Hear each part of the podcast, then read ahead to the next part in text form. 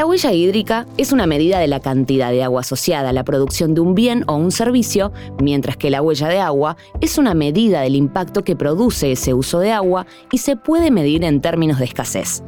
Hoy conocemos en profundidad estos dos temas.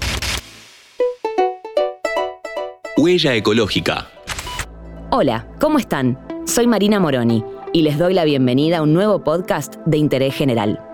El tema de hoy es clave para la industria, pero también para la vida cotidiana. Cuando hablamos de ser sustentables en casa, tenemos que pensar también en nuestros bienes y servicios y en el agua que se gasta para crearlos. Charlamos sobre este tema con nuestra invitada del día, quien se presenta a continuación. Hola, mi nombre es Bárbara Civit, soy ingeniera química y trabajo como investigadora en CONICET y como docente investigadora en la Facultad Regional Mendoza de la Universidad Tecnológica Nacional en Ingeniería Química. Si te parece, empecemos por conocer cómo se mide la huella hídrica.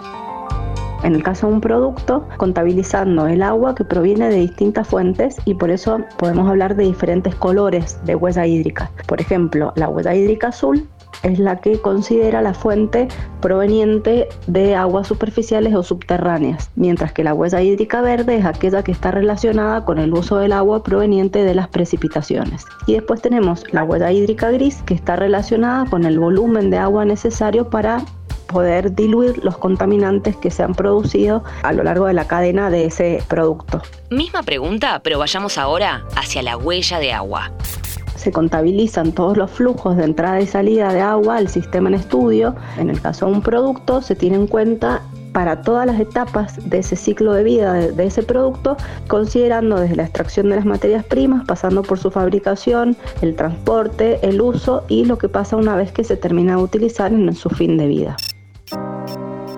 La importancia que tiene conocer estos indicadores de uso y consumo de agua se da no solamente en el plano industrial, sino también en el plano personal, porque podemos conocer cuánta es el agua que está asociada a los productos que compramos o usamos. ¿Sabías que se necesitan 10.000 litros de agua para producir un kilo de carne?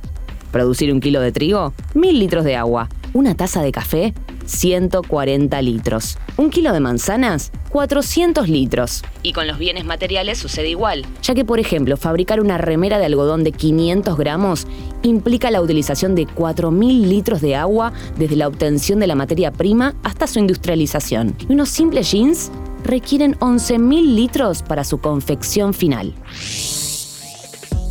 Un aspecto relevante que podemos mencionar asociado a la huella hídrica o a la huella de agua es el que está relacionado con las pérdidas y desperdicios de alimentos. Entendemos como desperdicios de alimentos aquellos que ocurren una vez que nosotros adquirimos un alimento y en nuestra casa lo tuvimos que tirar a la basura sin haberlo comido, que era su finalidad. Mientras que las pérdidas se producen antes, en la cadena de productiva, antes de que lleguen a nuestro hogar. Algo que tenemos que pensar es que esos alimentos no solamente tiramos a la basura alimentos, sino que significan impactos asociados a los recursos que se requirieron para producirlos. Por ejemplo, suelo, agua, combustibles, entonces se liberaron emisiones y eso muchas veces nosotros no lo tenemos en cuenta. La huella hídrica o la huella de agua, dependiendo de cuál metodología usemos, nos permite tener también una cuantificación del impacto que significa el uso del agua asociada a esas pérdidas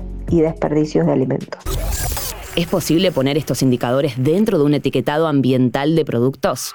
Pueden entrar en los esquemas de etiquetado ambiental de productos e incluso pueden ser verificados por un organismo competente o por lo que se conoce como una verificación de tercera parte independiente. Y de ese modo, tanto beneficia al productor que puede informar transparentemente sobre el valor encontrado de su huella hídrica o su huella de agua en el producto, pero también es una forma de informar al consumidor para poder tomar una decisión o una elección inteligente a la hora de comprar uno u otro producto que cumpla la misma función. El agua es un recurso finito y aún hoy en día solo es posible potabilizar el agua dulce. Y en el caso de la ciudad de Buenos Aires, solo es posible obtenerla del río de la Plata. Por esto es importante conocer y ser conscientes de cuánta agua estamos consumiendo con cada producto que adquirimos. Le agradecemos a Bárbara Civit, quien hoy nos ayudó a conocer estos dos conceptos en cinco minutos. Este episodio fue una producción de Interés General Podcast. Desde el 2020, acompañándote todos los días. Cinco minutos. Para que conozcas algo nuevo.